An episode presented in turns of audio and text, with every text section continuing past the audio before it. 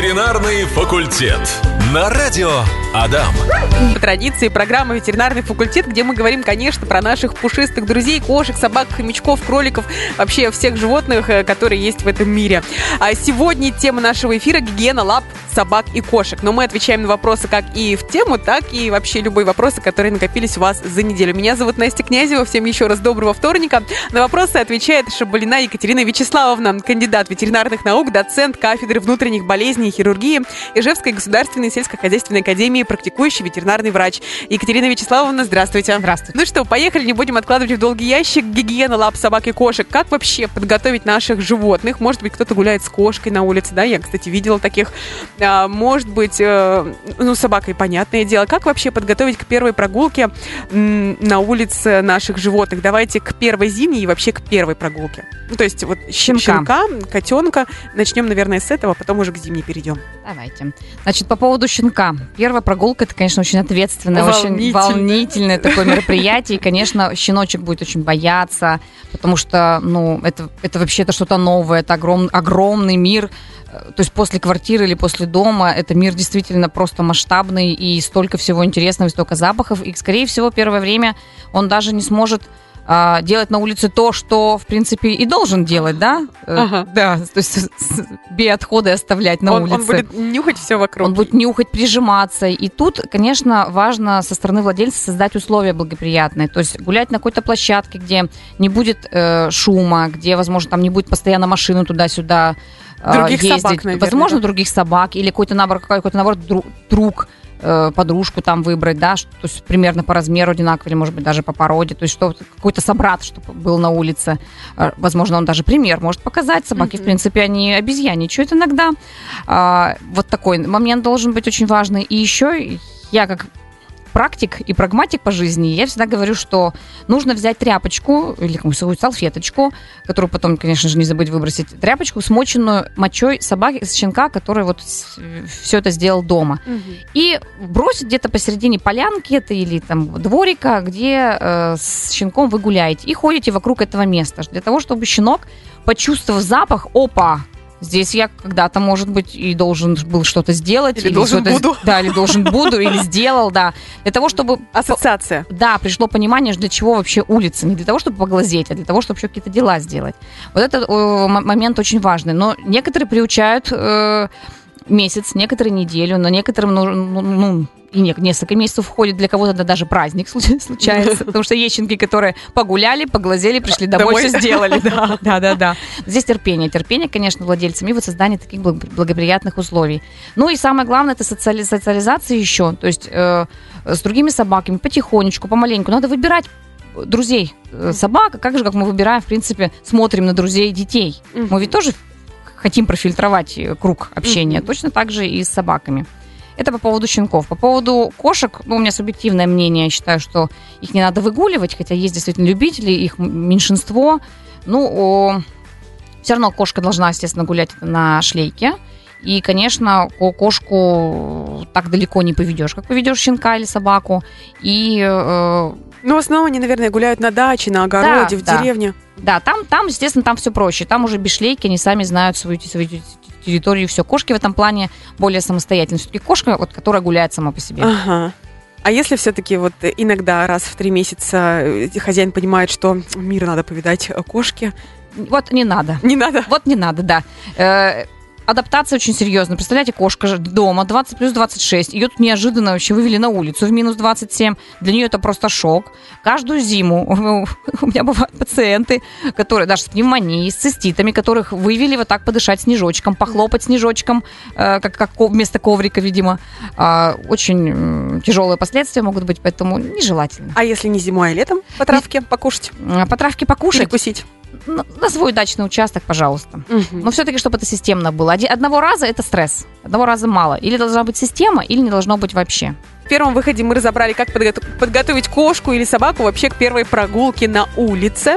А сейчас давай разберем, Екатерина, как подготовить к зиме. К зиме. Ну, то есть к, пе- к первой прогулке вот в такое время года. Снег. Да. Ну, на самом деле, надо смотреть на погоду смотреть... На обраб- термометр. на термометр и смотреть... Нет, смотреть еще на то, обработали ли реагентами те улочки, по которым вы выгуливаете собаку. Это действительно очень важно, потому что реагенты а, могут быть достаточно агрессивными для собаки. Некоторые поднимают даже лапы не от холода, а от того, что им вот это все раздражает. Угу.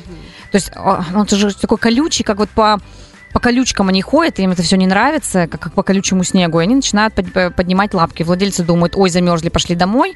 Э, и тут, конечно, очень важно хорошо отмыть этот реагент в том числе. Поэтому, когда я, где я гуляю со своей собакой, я не хожу вот где, где трактор прошел, где потом, значит, все это посыпано. Чем хуже убрано, тем, тем лучше. лучше для моей собаки. Да, мне тяжело ходить, но для собаки это однозначно лучше. А, конечно, можно защищать от действия реагентов, потому что кто живет в центре, там обрабатывают достаточно часто и чистят очень неплохо. Там, да, там нужно готовить собаку, щенка ли это, или взрослую уже собаку. Здесь есть несколько вариантов. Это можно покупать обувь, да, и был, по-моему, вопрос про, про обувь. Обувь лучше выбирать к месту, как вы идете, покупаете, мерите. Точно так же с собакой идете в зоомотделы, где продают обувь, и сами продавцы рекомендуют, что примеряли по собаке. Конечно, не каждая собака будет носить обувь. Тут тоже надо приучать. Вот у меня собака, он, например, когда выходит ниже, чем минус 20 на улицу, и смотрит на меня, если я не надела ему ничего на, на, на лапу, он говорит, ты что, мать, это вообще что за такое, да. То есть он привык к этому. Если мы куда-то идем даже в минус 10, например, далеко, я тоже надеваю, э, и он это все прекрасно переносит, он понимает, что ему будет так комфортнее, естественно. Но не все такие умные, честно говоря. Некоторые просто очень привередливые, некоторым надо просто попривыкнуть, они начинают как копытами, значит, бить. Э, да, бить, бить, шагать там, э, ну, привыкают, привыкают. Но есть другие средства, э, воски специальные, лосьоны для того, чтобы обработать перед прогулкой или после прогулки прогулки вы помыли лапки и обработали э, этим средством, и которое защищает уже на следующей прогулке. Но тут терпение владельцев. Во-первых, не каждая собака даст э, обработать прям хорошо, потому что надо не только подушечки, надо между пальчиками, потому что собака достаточно глубоко э, наступает, и в нас, если, например, да, или если это толстый слой э, реагента, или просто тропинка непонятно, что там и снег вместе с, э, с реагентом смешанный. То есть это между пальчиками нужно все сделать. Потом, когда вы приходите домой, например, если вы привыкли, что собака гуляет, когда вы пришли с работы, она, естественно, там бесится, но нормальная собака так должна встречать своего хозяина, хозяин, там же, там же просто взрыв будет. Э, о, естественно. Просто иногда даже несподручно это сделать, потому что там суета-сует. А, значит, вот эти вот лосьоны, если э, может быть, какая-то реакция, нет возможности физической или еще что-то, ну, в конце концов, попали на реагенты, прийти очень хорошо, нужно промыть лапы. И сейчас, в принципе, очень давно уже существуют специальные шампуни для лап. То есть вы пришли и э, помыли, например, от грязи просто в воде, а потом еще обработали этими шампунями. Там находятся такие поверхностно-активные вещества, которые дают такую полимерную пленочку, защищающую во время следующей прогулки. Угу. Тоже достаточно удобно. Они недорогие, Э, доступные и ну, нам Никакого нравится. Никакого воздействия на кожу вредного не оказывается? Вред, вредного не оказывается, да. А некоторые владельцы думают, мы живем за городом, у нас там нет никаких реагентов.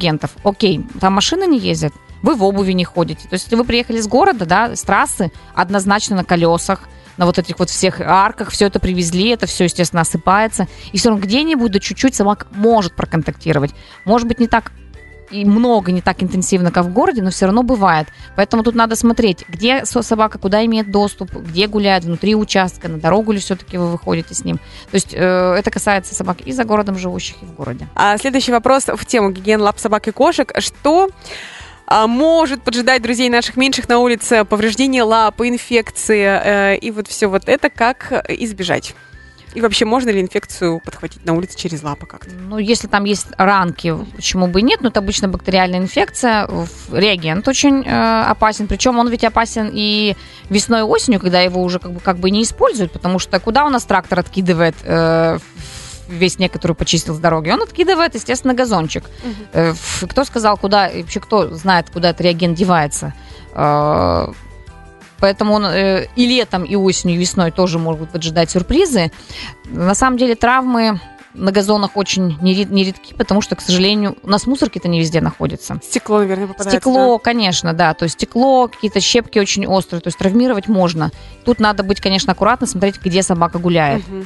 И э, вот если будет трав, э, трав, травма, ранка, и туда попадет грязь, например, грязную лужу, конечно, может в зависимости от того, какая иммунная система, местный иммунитет Вот, допустим, может сделаем так, что собака пошла на улицу, повредила а, лапку, наступила на стекло или, может быть, запнулась об бордюр, как так неудачно произошло. Вот какие первые действия у человека, а, у хозяина? То есть, допустим, если кровь бежит, обработать чем? А, и если, допустим, начинает хромать, сразу же ли нужно вести ветеринарку или можно дома как-то понаблюдать? Ну, в любом случае, первая помощь это перекись водорода, обязательно обработать, то есть это очень хороший э, антисептик, э, действующий на аэробную инфекцию тоже. То есть это все хорошо нужно промыть. Если это идет кровь, то есть кровотечение, то, конечно, надо ехать к врачу, потому что иногда надо зашивать.